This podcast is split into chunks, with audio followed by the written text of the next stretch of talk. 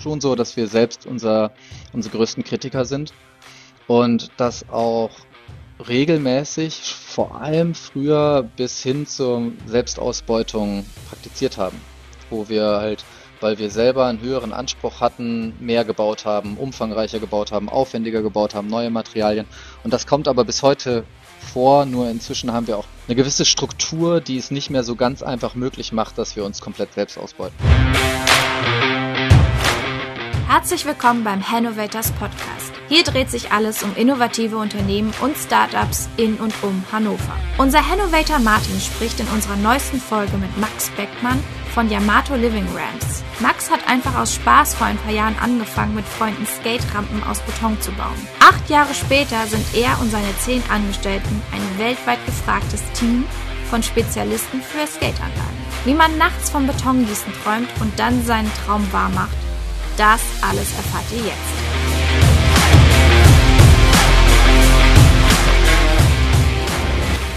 Max Beckmann, Geschäftsführer von Yamato Rams, heute bei uns. Erstmal ein herzliches Willkommen. Ich freue mich, dass du die Zeit gefunden hast, äh, das zu organisieren, hier heute bei uns zu sein. Ist äh, sind soweit alles in Ordnung bei dir, alle gesund und munter? Ja, wir sind hier alle in Ordnung, aber erstmal hallo Martin. Ähm, wir sind gesund und ähm, auf bisher keinerlei Krankheitszeichen in Sachen Corona. Ähm, und ja, wie alle anderen auch im Homeoffice jetzt gerade unterwegs. Der Max wird uns hoffentlich heute ein bisschen was erklären über ja, seine letzten Arbeitsjahre, die dazu geführt haben oder beziehungsweise die dazu beigetragen haben, dass Yamato Rams, also eine Firma für Skate-Rampen, überhaupt existiert. Und ähm, vielleicht magst du uns erstmal kurz einen Abriss darüber geben, was Yamato Rams genau ist und was ihr, was ihr macht. Mhm.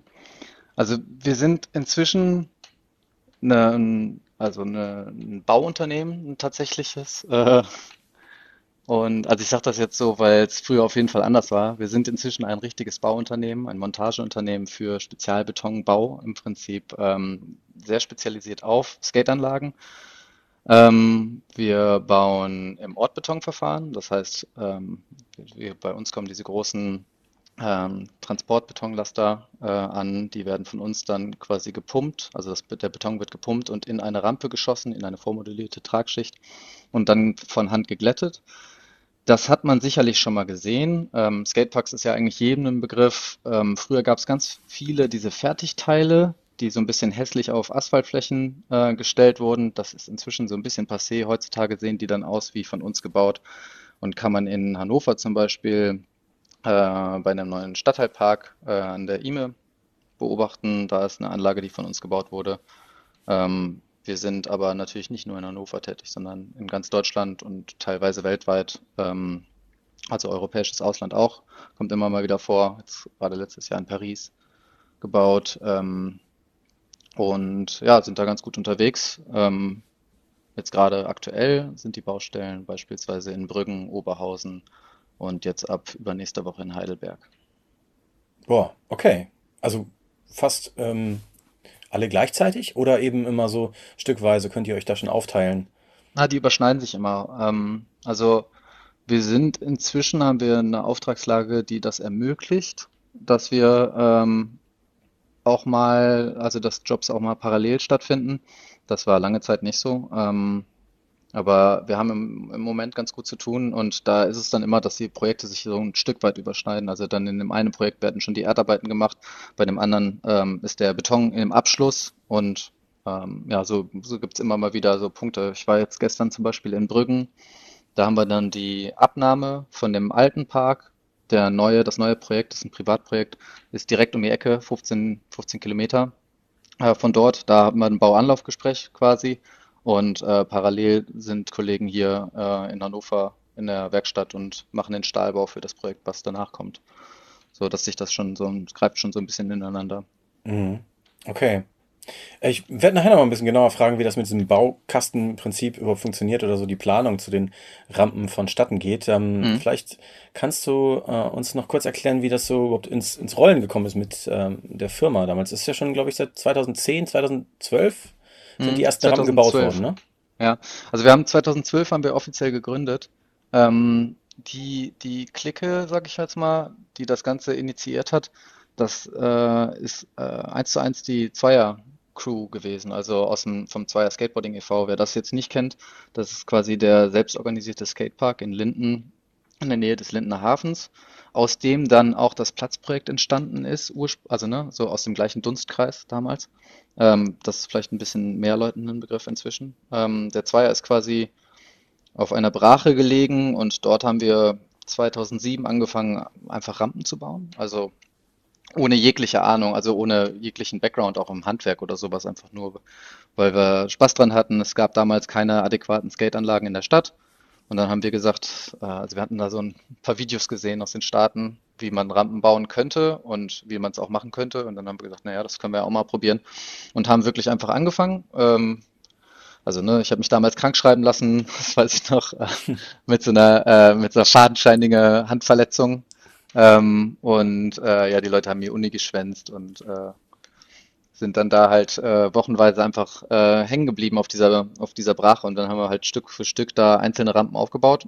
Ähm, und das ging dann eine ganze Weile ähm, mit Ups und Downs, ne? Also dann hat sich der Grundstückeigentümer mal gemeldet und hat dann irgendwie die, die Bäume drumherum gefällt und in dem Zuge auch die Rampen abgerissen. Dann ist wieder nichts passiert. Dann haben wir wieder aufgebaut. Und irgendwann haben wir dann quasi dort ähm, auch mit Hilfe von äh, ein paar Leuten von der Stadt ähm, haben wir ein, äh, eine Nutzungsvereinbarung unterschreiben können mit dem Eigentümer, das ist die Metro AG.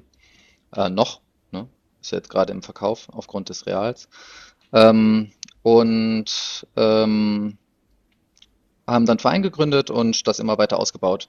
Und aus diesem ehrenamtlichen Bauen für uns selber, ne, also dieser, dieser Vereinsarbeit, haben wir halt immer mehr auch Fähigkeiten uns angeeignet, aneignen können für den Bau von Anlagen, sind immer mehr in diese Gruppe reingerutscht. Es gibt so eine ganz, ganz kleine Szene, gab es damals schon für, von, für den Bau von Anlagen in Deutschland. Ähm, mit denen hat man sich immer besser verknüpft und irgendwann haben wir gesagt, ey, wir können das eigentlich inzwischen schon so gut. Ähm, das, selbst wenn wir das hinstokeln, ist es immer noch besser als das, was so die, die fachfremden Hyopies aus den Betonwerken machen, weil die wirklich keinerlei Ahnung von dem, von dem Sport haben, sondern nur Beton können. Und wir hatten halt eigentlich keine Ahnung von Beton, aber halt viel vom Sport, also von der, vom Skateboarding. Und ähm, dann haben wir einfach gesagt, wir gründen jetzt, ähm, haben irgendwie über drei Ecken so zwei, drei kleine Projekte rangezogen und das auch irgendwie mehr schlecht als recht über die Bühne gebracht. Ähm, das war eine Anlage in Celle, war der erste, der ganz aller, nee, in Berlin war der allererste Job. Ähm, das war aber noch privat quasi. Dann in Celle die erste öffentliche Anlage. Und dann Ende des Jahres tatsächlich in Hannover am Bauer, äh, Südstadt ist das, glaube ich. Ja, ähm, ja. Da haben wir dann äh, was gemacht. Das war dann der erste Job mit einer Ausschreibung und allem Zip und Zap. Und das haben wir damals auch fast verbockt und irgendwie sind wir, haben wir es doch irgendwie geschafft.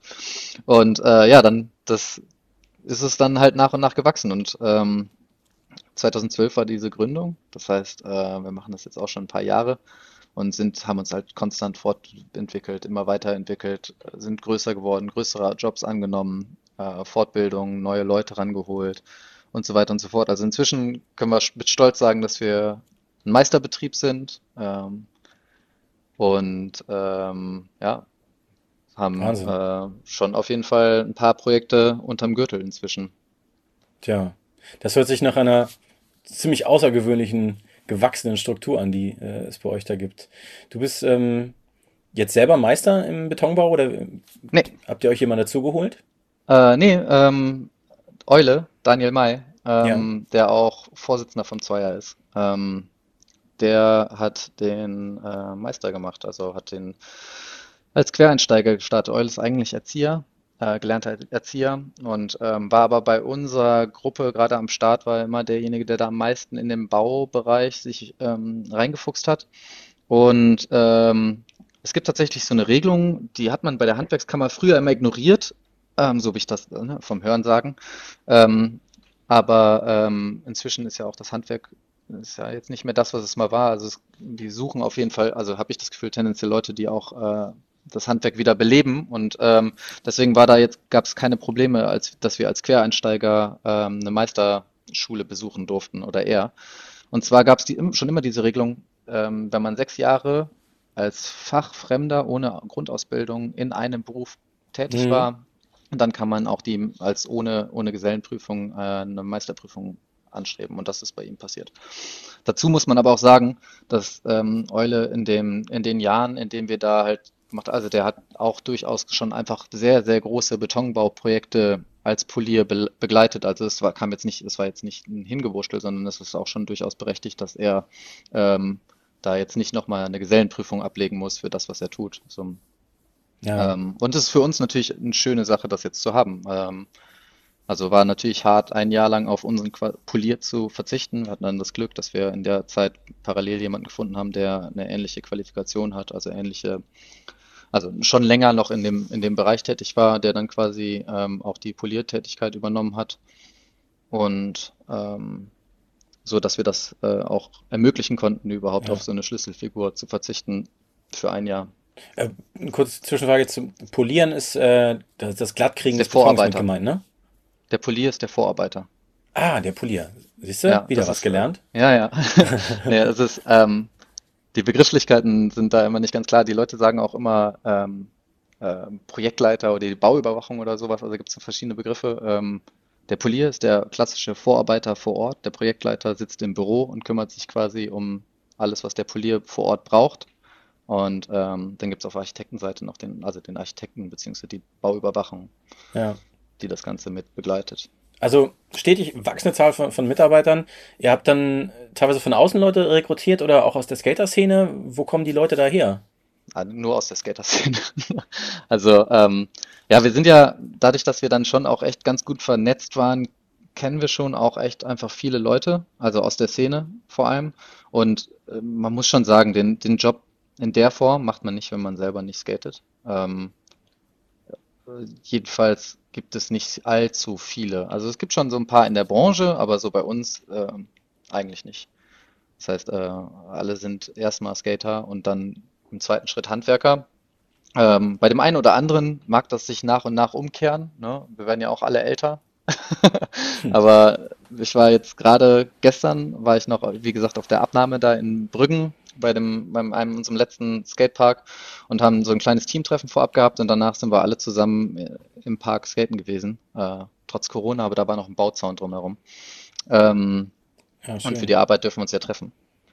Ähm, ja, und dann ähm, stehen alle auf dem Board und alle fahren Skateboard ähm, und testen die Anlage, die gerade fertiggestellt wurde. Und das ist natürlich schon geil. Also das kann natürlich kein anderes Unternehmen, was da irgendwie fachfremd ist, leisten. Also dass quasi auch im Bauprozess einfach jede Planung nochmal kurz hinterfragt werden kann und auch die Leute selbst entscheiden können und sagen, hey, hier ist der Abstand zu gering, hier ist der Abstand eigentlich zu weit, ja. das müsste höher, das müsste ein bisschen kleiner.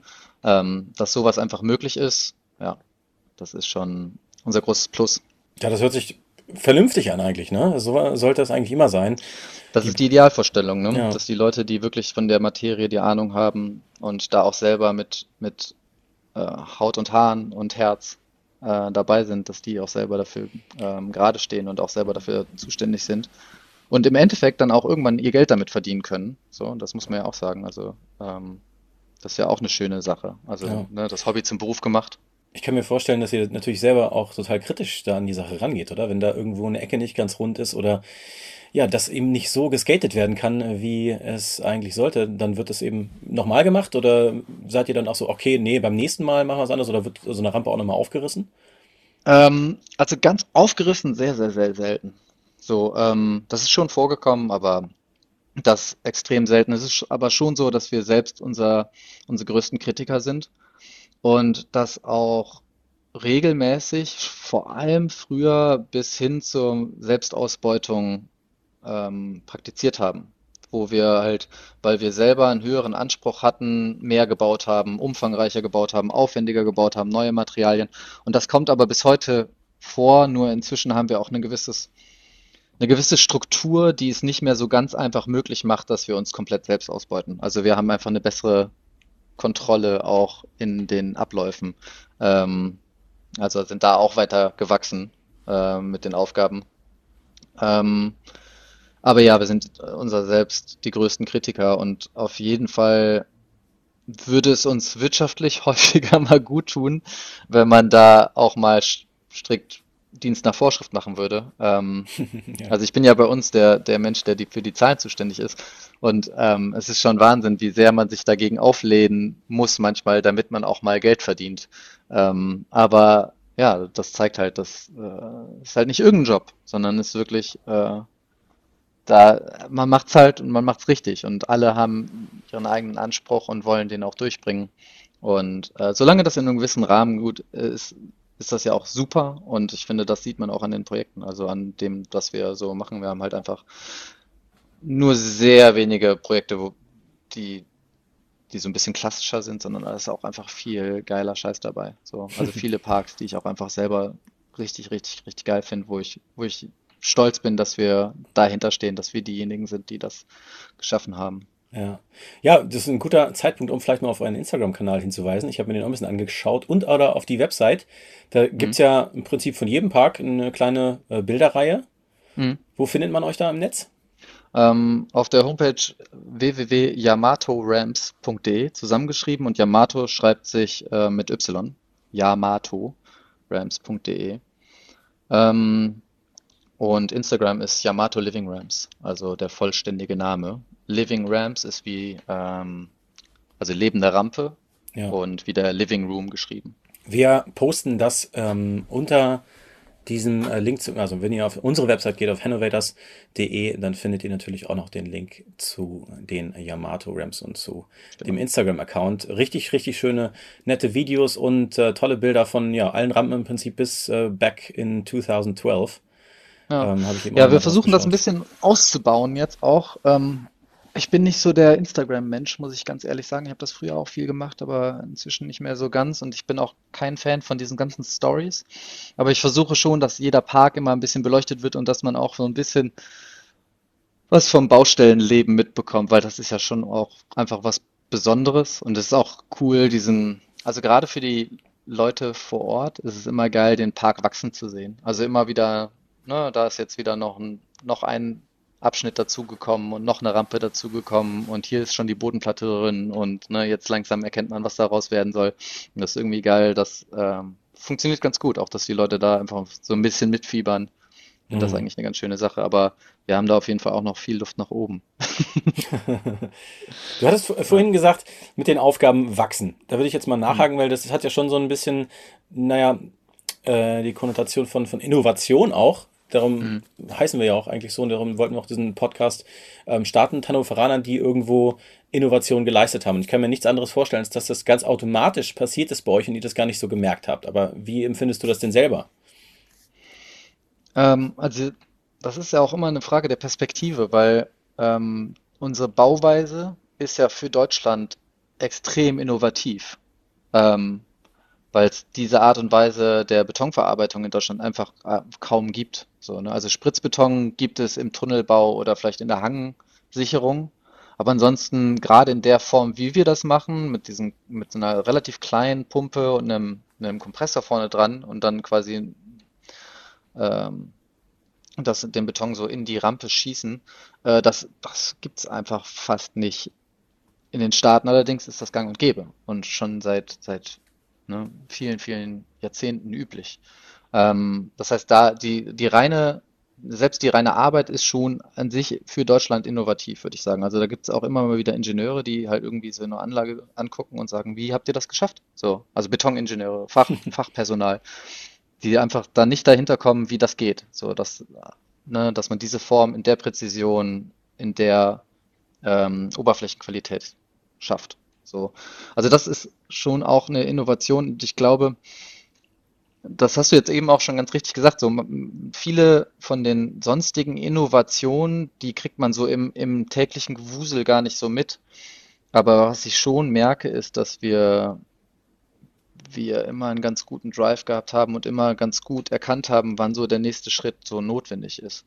Ähm, also Jetzt in den letzten Jahren haben wir auch super viel in Sachen Software gemacht, also einfach in der Abwicklung von, von Bauprojekten, weil die Anforderungen auch da größer geworden sind. Unsere allerersten Jobs haben wir immer noch mit einem Angebot geschrieben, ohne großen Vertragswerk. Inzwischen sind es alles VOB-Verträge, also Vertragsordnung für Bauleistung, ähm, und dem dazu notwendigen Papierkram. Und auch da musste man sich natürlich erstmal reinarbeiten und das quasi für uns machen. Das ist jetzt quasi aus, aus Sicht des klassischen Rampenbauers, also ne, was mhm. früher einfach eine Zwei-Mann- oder Ein-Mann-Butze war, eine Person, die sich irgendwann mal eine Pumpe gekauft hat und dann halt mit ein paar Leuten halt Rampen gebaut hat.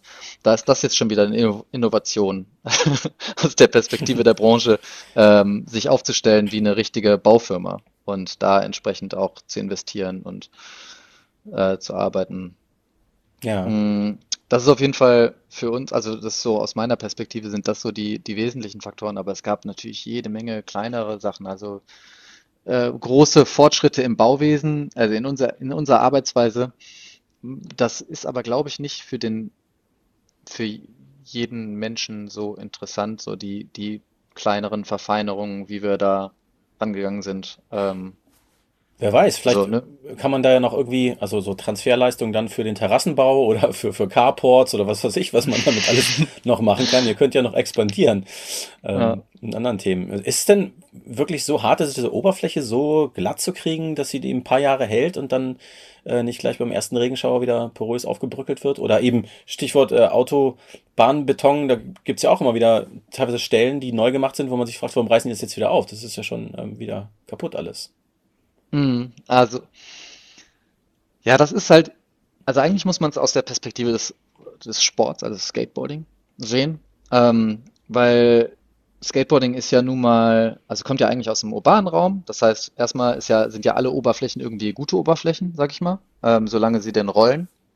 Ähm, aber man hat natürlich, die Rollen sind sehr klein und äh, hart. Das heißt, man hat eine keine hohe Toleranz in Sachen Kanten oder ähm, Oberfläche, also so, wenn es zum Beispiel rau wird, dann spürt man das sofort.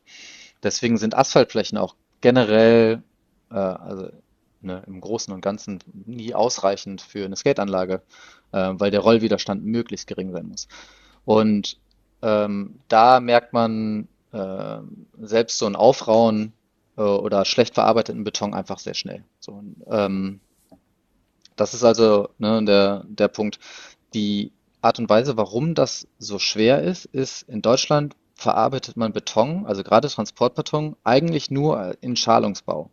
Das heißt, ähm, man setzt eine Holzschalung oder eine, eine Systemschalung, Plastikschalung quasi, ähm, irgendwo hin und dann gluckert man den Beton oben rein, verdichtet ihn oder ist selbstverdichtend oder wie auch immer, also ne, sitzt so ein Rüttler rein und ähm, dann wartet man, bis der ausgehärtet ist und dann nimmt man die Schalung wieder ab.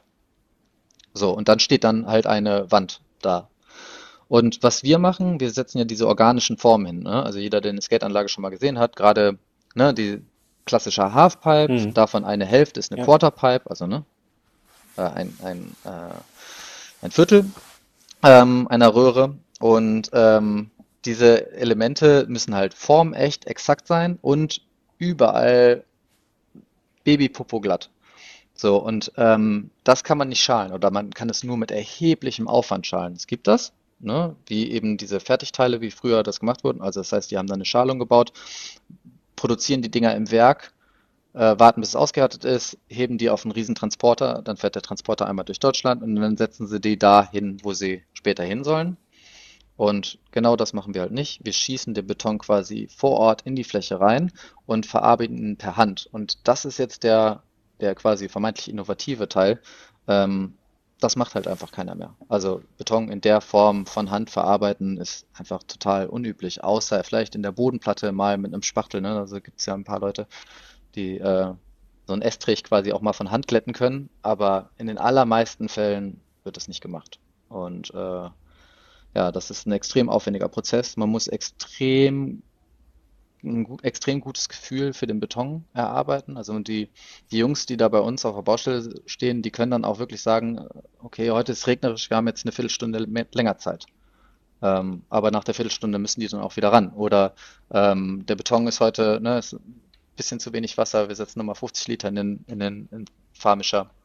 Ähm, und dann müssen wir, müssen wir uns ein bisschen beeilen. Oder, oder, oder. Also das heißt, die sind so, so nah dran, wie das halt in Deutschland eigentlich im Betonbau kaum noch äh, gemacht wird.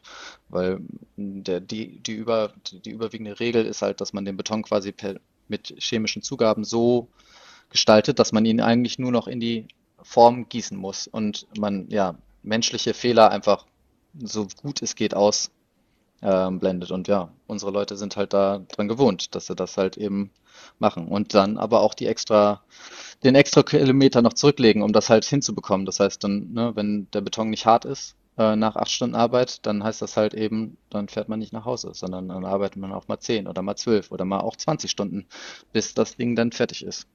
Mhm. Ähm, ja. Wird in mehreren Stufen gemacht. Also ne, wir verarbeiten, wir schießen ihn rein, dann wird er abgezogen, dann wird er mit einem Holzkellen, ähm, die sind teilweise selbst gebaut, Spezialkellen verarbeitet, dann danach mit einer Magnesiumbehandlung, äh, also Magnesiumkellen, etwas leichter, bisschen breit, ähm, wo dann schon so langsam die Schlemme nach oben kommt, die Form schon exakt ist. Ähm, die Kellen sind auch teilweise selbst behandelt, selbst bearbeitet und danach mit einer Stahlkelle, die so am ehesten wie ein Werkzeug ist, was, was die Leute kennen. Das ist äh, quasi wie die Maurerkelle, ne, die quasi eckig ist. Die sind bei uns rund, weil wir runde organische Form machen. Und dann werden die Flächen damit quasi abgeglättet bis ins Letzte. Bis man im Prinzip, also wenn unsere Leute ab, also, also die Rampe abdecken, dann ist sie quasi begehbar. Man kann schon drauflaufen. Wahnsinn. Klingt ja. für mich jetzt ehrlich gesagt auch, klingt doch ganz spannend, muss ich sagen. Also ich krieg so ein bisschen Lust, selber mal mit einem Spachtel, mit einer Kelle irgendwie loszuziehen. Und äh, ich meine, früher haben wir ja gerade wir Jungs vielleicht auch alle gerne im Sand gebastelt, im Sand gebuddelt. Ja, das um, ähm, ist, das ist, also das ist wirklich ein Aspekt davon, ne?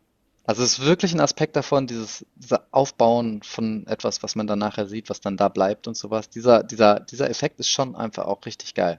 So. Das kann ich mir Das ist tatsächlich ja. so ein Punkt, also ich bin, ich bin ja jetzt bei uns, ähm, bin fast nur noch im Büro. Also, ne, das letzte Mal äh, wirklich einen vollen Tag auf der Baustelle war bei mir, glaube ich, 2018. Ähm, und was mir tatsächlich auch fehlt, ist dieser konstante äh, Progress, den man jeden Tag sieht, so, als in, de, in deiner Arbeit. Das heißt, du bist, du stehst morgens auf, ähm, gehst zur Baustelle, der Truck kommt rein und am Ende des Tages ist das Ding da. Ähm, und du siehst es und du kannst es anfassen und einen Tag später nimmst du die Plane ab und guckst es an. Und das ist echt geil. So, ne? Dieses, dieses Schaffen von etwas. Und klar, das hast du, ne, als früher im, im, im, im Sandkasten gehabt. Äh, aber das ist auch dieses, ne, Heimwerkern, baust ein Regal und dann hast du das Regal da. Ja. Das ist richtig geil. Ähm, das ist auf jeden Fall ein Riesenaspekt davon, weil das habe ich im Büro schon nicht mehr so in der Intensität. Also ich habe dann jetzt irgendwie so einen Moment wie jetzt gestern, so die Anlage wird da abgenommen und das ist irgendwie schön so, aber es ist trotzdem so, dass man im Büro, ne, man merkt ja, dann hast, ja, heute habe ich wirklich wieder 20, 30 E-Mails bearbeitet und habe zwei Angebote rausgeschickt, aber es hat nie diese, diese Genugtuung, die äh, das physische Aufbauen von sowas hat. Nochmal zurück zu den ähm, Veränderungen, die ja vielleicht angestanden haben über die Jahre hinweg. Ähm, ist mhm. es denn eher so, dass du ja auf die Zahlen guckst bei dir zu Hause und sagst, okay, wir müssen äh, das weniger von dem Material benutzen an der Stelle, um da effektiver zu werden oder um kostengünstiger zu arbeiten? Oder sind es eher die, die Jungs, die dann eben vielleicht auch frisch in die Firma kommen und sagen, hier, äh, warum macht ihr das eigentlich so? Das kann man doch mhm. mal so machen. Hast du da irgendwelche Beispiele, die da vielleicht noch für, für exemplarisch äh, stehen könnten? Das ist auf jeden Fall alles, all, all diese Aspekte. Ähm, jetzt, wo du es gerade gesagt hast, ist witzig, weil ich habe ähm, gestern auf dem Rückweg ähm, zum, also mich hat noch ein neuer Kollege, der ist gerade neu dazugekommen, seit drei Wochen bei uns, ähm, kam von einem holländischen ähm, äh, Rampenbauer zu uns ähm, und äh, der hat mich darauf angesprochen und wir haben da ein bisschen länger darüber diskutiert, wie wir Schalungen bauen, also wie wir Außenwandschalungen bauen. Und er war so perplex, dass wir ähm, den größten Teil ähm, von außen schrauben und die Schrauben dann, die durch die Schalwände gehen, also durch die, die Schalfläche gehen, dann abflexen, damit die halt nicht im Beton sitzen. Ähm, und ihm kam, kam das verschwenderisch vor und er würde die Flächen einfach von, von innen nageln ähm, und dann die Schrauben nur noch zum, zum, für einzelne Bereiche einsetzen, um das zu befestigen, so dass man die Fläche halt nachher ohne, ohne Schrauben wieder lösen kann, also die Schalung wieder lösen kann. Ähm, und also ich weiß, ne, ist halt ein, ein, ein Aspekt davon. Und da haben wir auch dann länger drüber diskutiert und ähm, wollen das jetzt in Zukunft mal ausprobieren, also ähm, die Art und Weise, das zu bauen. Wir haben ja immer sehr, sehr spezielle Schalungen. Ne? Jeder Betonbauer wird sich jetzt denken so, hä, setzt ihr euer Schaltsystem da ein, aber wir haben halt einfach immer irgendwelche Rundungen, Schrägen, unterschiedliche Höhen, ähm, immer in sehr unterschiedlichen Aspekten. Für uns hat sich ein Schaltsystem nie bewährt. Ähm, naja, auf jeden Fall, das ist, so, solche Sachen kommen vor. Ne? Und das war auch ge gestern wieder und das kommt regelmäßig. Wir haben jetzt gerade einen neuen Schweißer, ähm, der hat ein ganz anderen, anderes Grundverständnis vom, wie man auch, ähm, auch Schalungen oder Außenflächen aus äh, Metall herstellen kann und bringt da neue Aspekte mit rein. Ähm, so, das ist auf jeden Fall eine konstante Sache. Ähm, aber auch innerhalb des Teams ist irgendwie so dieser Wunsch, effizienter zu werden und besser zu werden, ist auf jeden Fall in allen Bereichen vorhanden. Ähm, das kann im Büro stattfinden, wo wir sagen, wir versuchen in Zukunft ähm, beim Unterbau ein bisschen Geld zu sparen und stattdessen äh, mehr Fläche mit der Sauberkeitsschichten zu machen, um einfach insgesamt weniger Arbeitszeit vor Ort zu haben.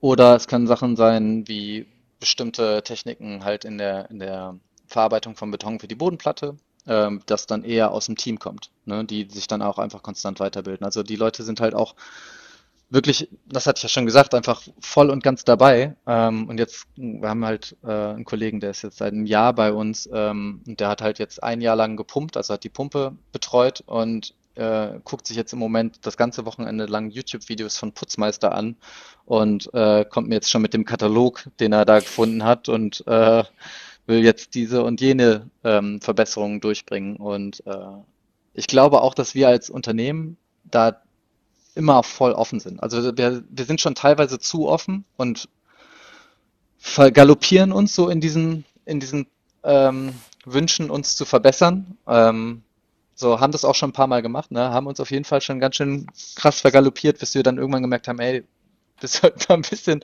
bisschen äh, runterfahren und auch wieder ein bisschen Geld verdienen mit dem, was wir wirklich können äh, und nicht einfach immer noch alles neu machen. Ähm, aber ja, ich glaube, das ist auch ein Teil des Prozesses, ne? Ja. Das äh, immer wieder neu für sich zu entdecken.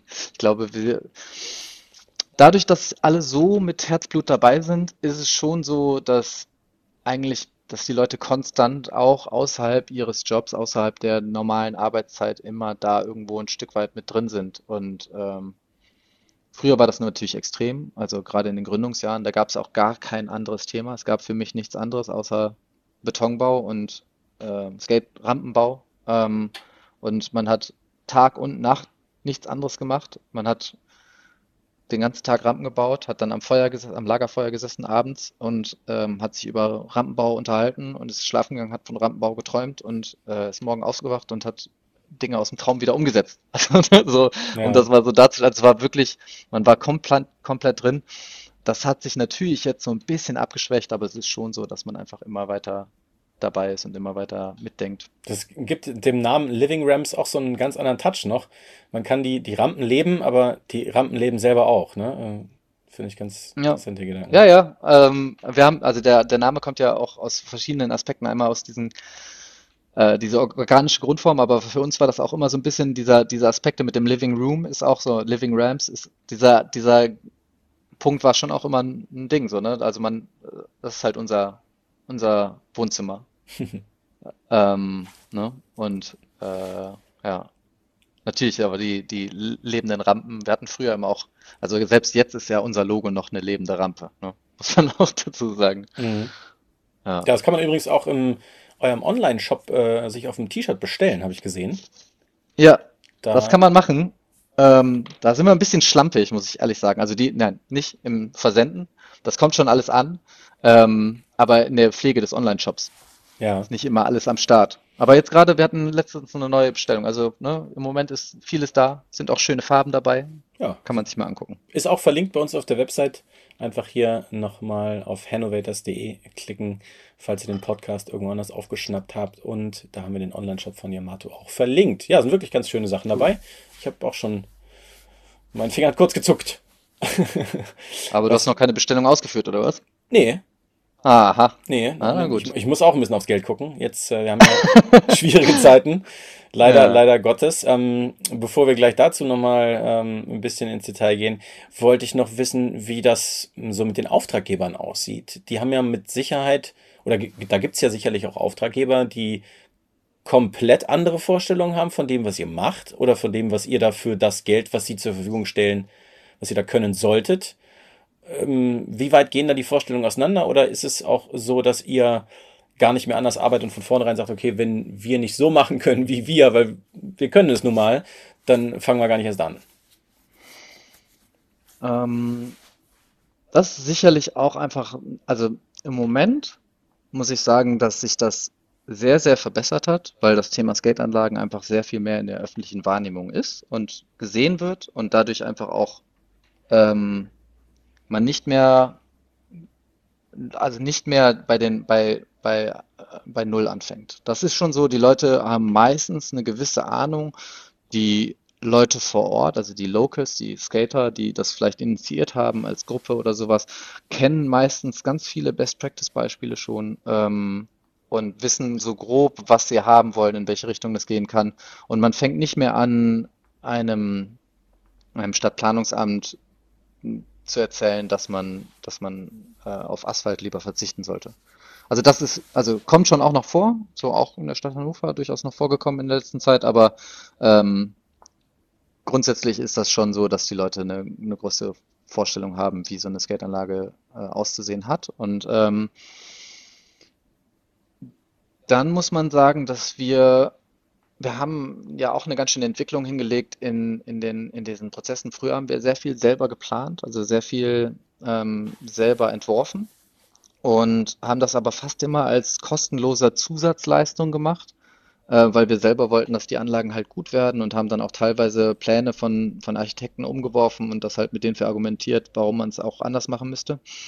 Und ähm, da ist dann nach und nach ähm, auch eine gewisse Professionalisierung vonstatten gegangen. Jetzt haben wir 2016 eine Neugründung gehabt, ähm, äh, das Büro Endboss auch aus Hannover, ähm, hat sich daraus, ist daraus entstanden und ähm, ursprünglich noch als quasi verwinkeltes Doppeltunternehmen, also ne, mit teilweise gleichen Gesell Gesellschaftern, gleichen Inhabern wie Yamato als, als Bauausführer. Und das ist inzwischen auch ähm, komplett getrennt. Äh, also komplett unterschiedlich, es steht auf eigenen Beinen, ist ein Planungsbüro, ähm, nicht nur Skateanlagen, bei weitem nicht nur Skateanlagen, ähm, aber ähm, eben auch. Skateanlagen und da sind auch Leute, die früh, ursprünglich mal mit Yamato angefangen haben, ähm, aber sich immer weiter in der, im Bereich Planung spezialisiert haben. Die sind jetzt dort bei Endboss gelandet und ähm, so haben wir inzwischen den großen Vorteil, dass wir unter anderem mit dem Büro Endboss, aber auch mit anderen ähm, Fachbüros, also Fachplan aus der Branche, ähm, einfach auch eine bessere Vorbereitung von Seiten der, des Auftraggebers bekommen. Ähm, das heißt, es läuft inzwischen bei Skateanlagen ähnlich wie beim normalen Bauwesen auch. Ähm, es gibt einen Architekten, der plant die Anlage ähm, und wir kommen als ausführendes Unternehmen, bringen sicherlich nochmal hier und da unseren eigenen Flavor mit rein, sprechen äh, Entwürfe nochmal durch und so weiter und so fort. Aber die Grundlage, der Grundentwurf steht häufig, nicht, nicht immer, aber häufig auch durch, den, durch die Planungsbüros. So, und da ist es jetzt so, dass wir uns aufgrund der aktuellen Auftragslage schon eigentlich auf die Projekte bewerben, ähm, die uns gefallen, die wir, die wir machen wollen, wo wir Bock drauf haben. So, und das auch schon ganz gut aussuchen können. Also wir müssen im Moment äh, nicht jeden Job annehmen, um, äh, um die Leute zu beschäftigen. Mhm. Ja, tolles Standing. Wahnsinn. Ja, es ist allerdings auch so, das ist auch nicht jetzt Branche gegeben. Man muss schon auch sagen, dass wir, wir haben auch viel Vorarbeit geleistet, um das jetzt zu haben. Ähm, und ähm, ähm, das klingt dann, also klingt jetzt auch nach einem wahnsinnigen finanziellen Erfolg. Das, das ist definitiv noch nicht. Also ne, da muss man schon wirklich einfach ganz klar sagen, dass wir immer noch bei den Jobs jetzt, ne, äh, wir können da Gott sei Dank jetzt von leben, aber es ist jetzt nicht so, dass, dass sich hier irgendwer eine goldene Nase verdient. So. Ähm, es ist einfach wir können jetzt gut und gerne die Jobs so wählen, wie wir sie haben. Wir machen richtig, richtig, richtig geile Projekte jetzt. Auch gerade dieses Jahr steht wirklich was an. Ähm, äh, schöne, schöne Anlagen, auch so, ne? Wie gesagt, die einem auch selber einfach so zusagen, dass man sagt, so sollten Skateanlagen aussehen. Und gerade auch mit dem Büro Endboss beispielsweise, die die Planung gemacht haben, äh, in Bremerhaven eine Anlage fertiggestellt. Meines Erachtens eine der schönsten kleinen mittler, kleinen bis mittleren Anlagen in Deutschland. Also ich kenne keine Anlage, die so, so also ne, die so eine Mischung hat Mhm. aus Nutzbarkeit und, und einfach auch ne, Geschmäckle, sagt man ja. Also ne, die sie einfach so einen gewissen Flavor haben, so, ne? Und das, das ist halt einfach geil, wenn man da so dann am Ende steht und das so anguckt und sieht, wo das jetzt gelandet ist. Inzwischen ist schon, schon richtig, richtig geil. Und ja, das versuchen wir. Also da haben wir natürlich immer noch Beratungsleistungen. Ähm, das wird aber auch inzwischen viel von Fachplanern ähm, übernommen. Also ne, wir, wir ähm, gerade so in, in den ersten Phasen, so wo, wo der, wo die Stadt noch gar nicht so sicher ist, wie viel Geld sie ausgeben will oder sowas, da gibt's gerade bei so ein paar Leute, die halt so gut gerade da herausarbeiten können, was, was gebraucht wird für die Stadt, die auch die entsprechende Argumentation da einfach voranbringen und die da immer einfach auch schon so ein Auge für haben, was, was es schon gibt in der Gegend und äh, so diesen Planungsprozess machen. Ähm, das hat sich Gott sei Dank sehr verbessert. Früher haben wir, also als wir angefangen haben, haben wir halt immer den Entwurf mitgemacht und dann hieß es, wir haben 20.000 Euro, macht mal den Skatepark dafür. Ähm, das ist Gott sei Dank nicht mehr in der Form. Das passiert nicht mehr so. Ja, aber jetzt mal, ja, wie heißt das schon? Butter bei Butter die bei die Fische. Fische. Wenn ich mir jetzt, ja, sagen wir mal, so, ein- so einen 60 Quadratmeter Pool am Verrotten habe in meinem Hintergarten, den ich jetzt nicht habe, aber was, Hm. was kostet mich denn äh, so ein Ausbau? Oder was, was ist so eine Hausnummer? Was muss man mitbringen an Taschengeld? Also wir machen, wir machen gerade so eine private Anlage tatsächlich, eine der allerersten überhaupt für eine Privatperson. Ähm, das ist ja überhaupt nicht die Regel. Und ähm, das äh, liegt so im, im mittleren bis hohen äh, fünfstelligen Bereich. Eine Skateanlage an sich für die öffentliche Hand fängt so bei 150 bis 200.000 Euro an, so. Ähm, wir empfehlen immer eigentlich mit 250 so loszulegen.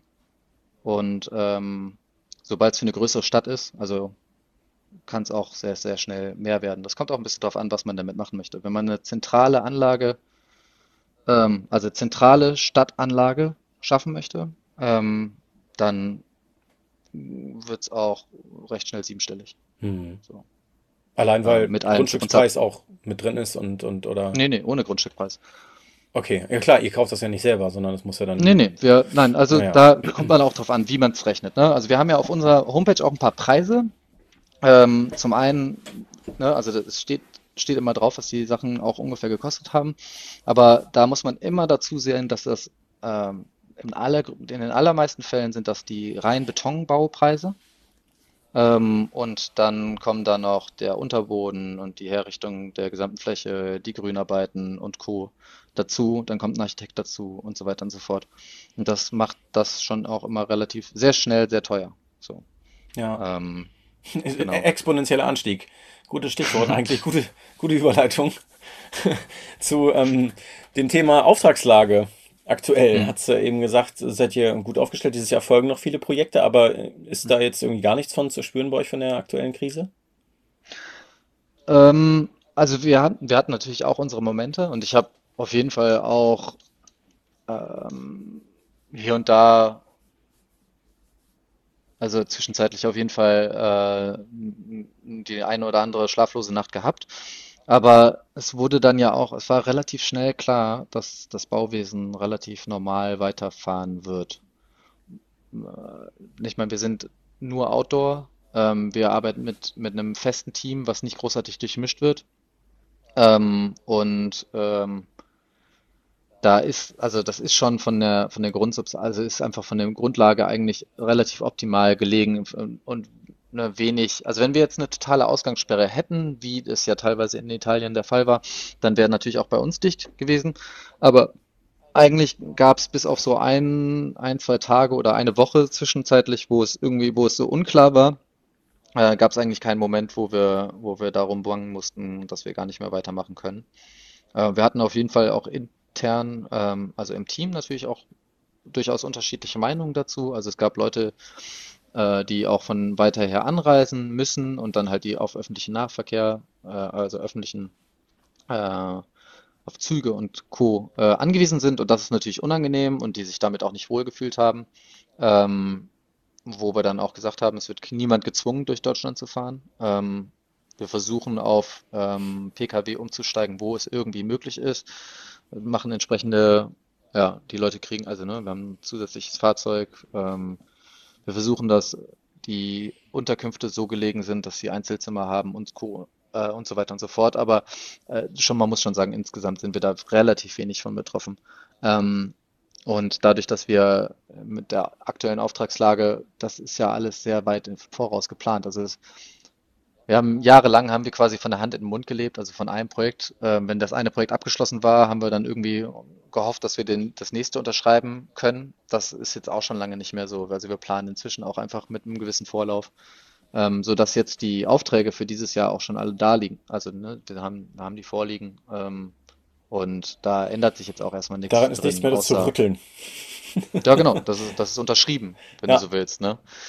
Ähm, das ist natürlich auch eine, eine, eine Luxussituation, klar, aber ähm, ja. Ist denn, genau. ist denn Hannover eigentlich äh, der Wunschstandort, wenn man hier so verkehrstechnisch sehr günstig angebunden ist, oder würdest du sagen, lieber woanders, wenn ich die Wahl hätte? Mm, also wir beschränken uns durch die Lage in Hannover natürlich ein bisschen auf den Norden und das ist nicht immer gut. In Hannover, also Hannover ist jetzt auch gerade nicht gerade ein Ballungsgebiet, ne? Also du fährst ja aus Hannover raus und dann siehst, das ist ja erstmal sehr weit gar nichts. Also das darf man ja auch nicht wieder laut sagen. Also natürlich gibt es da noch andere Städte, auch ja, sehr ja. schöne. Aber ähm, auch die haben irgendwann klar, genug ist, Anlagen wahrscheinlich, oder? Ähm, na, es ist halt einfach, es ist jetzt nicht gerade NRW ne, wo du halt wirklich alle Nase lang einfach nochmal ein 50.000, 60.000 Städtchen hast, ähm, also Einwohner, mhm. äh, die alle ihre eigene Anlage brauchen können. Das ist hier nicht der Fall und wir haben halt irgendwo mal für uns so, ein, so, ein gewisses, so eine gewisse Grenze ähm, an, an Strecke von Hannover gemacht. Also, dass wir so irgendwo versuchen, möglichst in einem 400 ähm, Kilometer Radius zu bleiben. Das ziehen wir jetzt auch nicht immer durch. Ne? Jetzt, ich habe eben schon gesagt, in Heidelberg sind wir jetzt demnächst ähm, tätig. Und es ist auch nicht immer 100% relevant, weil unsere Leute jetzt auch nicht alle aus Hannover kommen. Aber ähm, ja, die Strecke Hannover zur Baustelle gibt es halt doch häufig und es ist natürlich auch einfach teurer für uns, wenn wir lange fahren. Mhm. Ähm, zumal wir auch immer An- und Abfahrt für alle bezahlen, also alle Arbeitnehmer. Ja. Ähm, was auch, glaube ich, überhaupt nicht die, die, die, die Regel ist. Ähm, mit Sicherheit so, nicht, ähm, nee, aber sehr, sehr gut. Und äh, ja, deswegen, das ist auf jeden Fall natürlich eine teure Sache, ist einfach eine, eine, eine Kostenfrage. Und ähm, wir versuchen schon, äh, das irgendwie hier in der Gegend zu halten.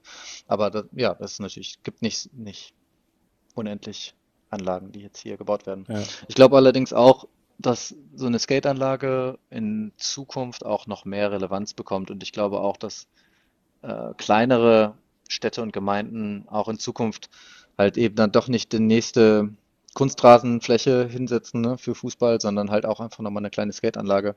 Ich glaube, da wird es noch recht viel von geben und dann hat man schon auch natürlich im, äh, in Niedersachsen auch schon wieder viele potenzielle Auftraggeber. Ja. Ja, wer jetzt immer noch nicht so richtig eine Vorstellung davon hat, was, äh, wie so eine Skateanlage aussehen kann. Ich kann es nur jedem Hannoveraner mal empfehlen, auch an der Försterstraße ähm, mal ein bisschen weiter zu gehen und äh, sich den Zweier-Skateplatz mal anzugucken, der eben von euch gebaut wurde über viele, viele Jahre und immer noch weitergebaut wird. Das ist einfach auch ein, ein Kleinod, kann man sagen. Es sieht so schön aus. Viele Leute haben sich da mit Graffitis oder Malereien dran verewigt. Und ähm, ich bin sehr mit meinem kleinen Sohnemann schon, der gerade mal so Fahrrad fahren kann, mit seinem äh, kleinen Rädchen da einmal rübergerollt. Das ist, äh, hat ein ganz besonderes Flair. Mhm, auf jeden Fall. Also der Ort ist auch hat wirklich eine gewisse Magie, muss man schon sagen. Ähm, und hatte er immer so, ne? Also von, von den ersten Anfängen an.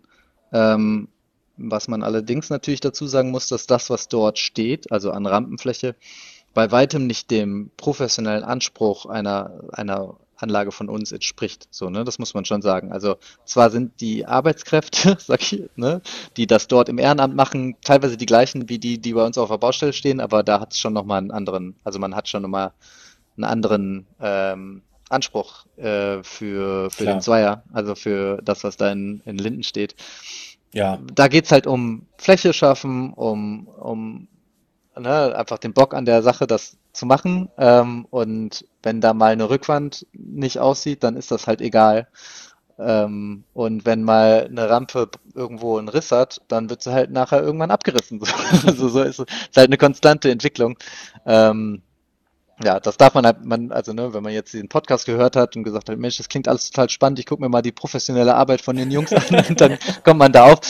Das braucht man nicht erwarten. Nein, also, aber es gibt ja, ja. auch in Hannover auch noch ein paar Orte, wo man eure professionelle Arbeit begutachten kann, hast du vorhin schon angesprochen, am Leineufer. Hm. Ähm, da zum Beispiel noch irgendwo? Oder? Äh, am Bauer in der Südstadt. Ah ja, das ähm, hast du auch gesagt, ja. Genau, aber das war auch, wie gesagt, das war eine Anlage aus 2012, ähm, also unserem Gründungsjahr. Ähm, ja, ist auf jeden Fall auch nochmal eine andere, andere Sache. Ja. Wie sieht ähm, das ja. denn mit den Aufträgen aus für dieses Jahr? Hast du das Heidelberg gesagt? Gibt es da irgendwelche Sachen, auf die du dich besonders freust? Oder eben auch, ja, vielleicht noch die eine oder andere Innovation, die in eurem Bauprozess dieses Jahr ansteht? Oder macht ihr irgendwas zum ersten Mal dieses Jahr? Ähm, wir haben gerade die Ausschreibung in, für eine Anlage in Leipzig gewonnen ähm, und gehen da zusammen mit dem Büro Endboss ran. Und äh, das wird so das erste Mal, also da gibt es quasi gibt's eine Vorplanung und wir dürfen die dann komplett äh, nach unserem Gusto in Zusammenarbeit mit den äh, Leuten vor Ort quasi ausarbeiten. Ähm, und das wird für uns auf jeden Fall nochmal eine andere Liga äh, auf der Grund der Fläche. Das sind zweieinhalbtausend Quadratmeter. Ähm, und auch aufgrund der Art und Weise, wie wir da zusammenarbeiten können. Also mit einem, ähm, also so scheint es jedenfalls, sehr wohlwollenden, ähm, sehr engagierten Team auf Seiten des Auftraggebers und äh, sehr lösungsorientierten Gruppe um, um den Skater, um die Skater rum.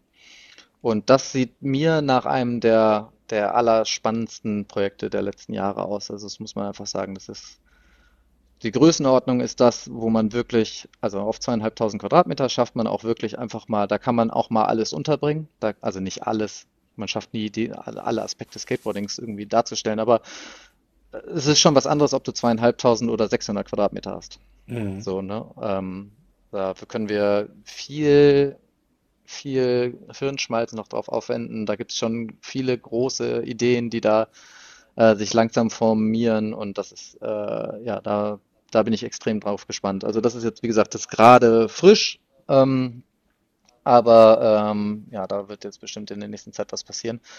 Und ansonsten ähm, sind, äh, sind viele Bowls, was für uns, also ne, auch wieder so eine Spezialsache. Ähm, quasi so eine Schüssel, so ein Swimmingpool, wenn man das jetzt für die Fachfremden wieder hat. Ähm, wie in den, in den Staaten, in Amerika baut man einen Swimmingpool eben nicht mit ähm, Fliesen und echt rechteckig, sondern ähm, in der Regel so ein halt geschwungen, radial geschwungen nach unten.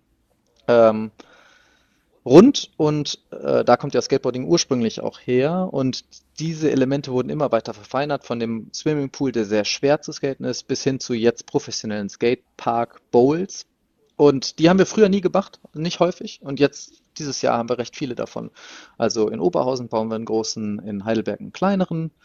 Äh, in Leipzig wird auch ein Bowl mit drin sein. Und das sind, das ist cool, sowas zu haben, weil wir das einfach noch nicht so häufig gemacht haben. Und äh, da viel lernen können, aber auch einfach viele Ideen, die man sowieso schon immer hatte, endlich umsetzen kann. Und das, ja, das, da freue ich mich für dieses Jahr drauf. Toll. Ja, das klingt so, als wenn ihr auf jeden Fall, ja, trotz aller Krise gerade total durchstarten könnt oder immer noch ordentlich äh, dabei seid, fleißig seid und äh, ja, wenn die Projekte dieses Jahr dann auch so realisiert werden können, kann man euch nur alles Gute dafür wünschen, glaube ich. Und vor allen Dingen viel Spaß. Mhm wir geben unser Bestes. also was, was wir auf jeden Fall auch gerne noch machen wollen, äh, ist, äh, dass wir äh, häufiger, also ich finde das, finde einfach diese, äh, ich finde es fände es sehr schön, in Hannover häufiger tätig zu werden, äh, auch für die Stadt Hannover, für die Landeshauptstadt Hannover. Ähm, und das ist auf jeden Fall, also wenn jetzt jemand aus der Stadtverwaltung Hannovers das hört, so, wir würden uns auf jeden Fall extrem freuen, da weiter zu arbeiten, weil ich bin der Meinung, dass Hannover da einfach noch sehr viel Luft nach oben hat.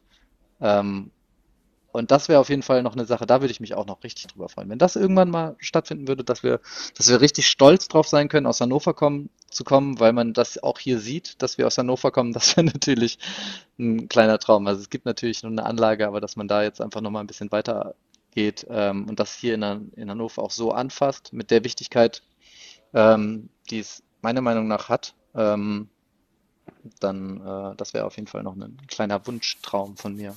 Ja, die ähm, neue Kulturoffensive der Stadt Hannover könnte ja durchaus auch beinhalten, wenn man es ein bisschen anders interpretiert, dass die Skaterkultur auch mit einbezogen wird.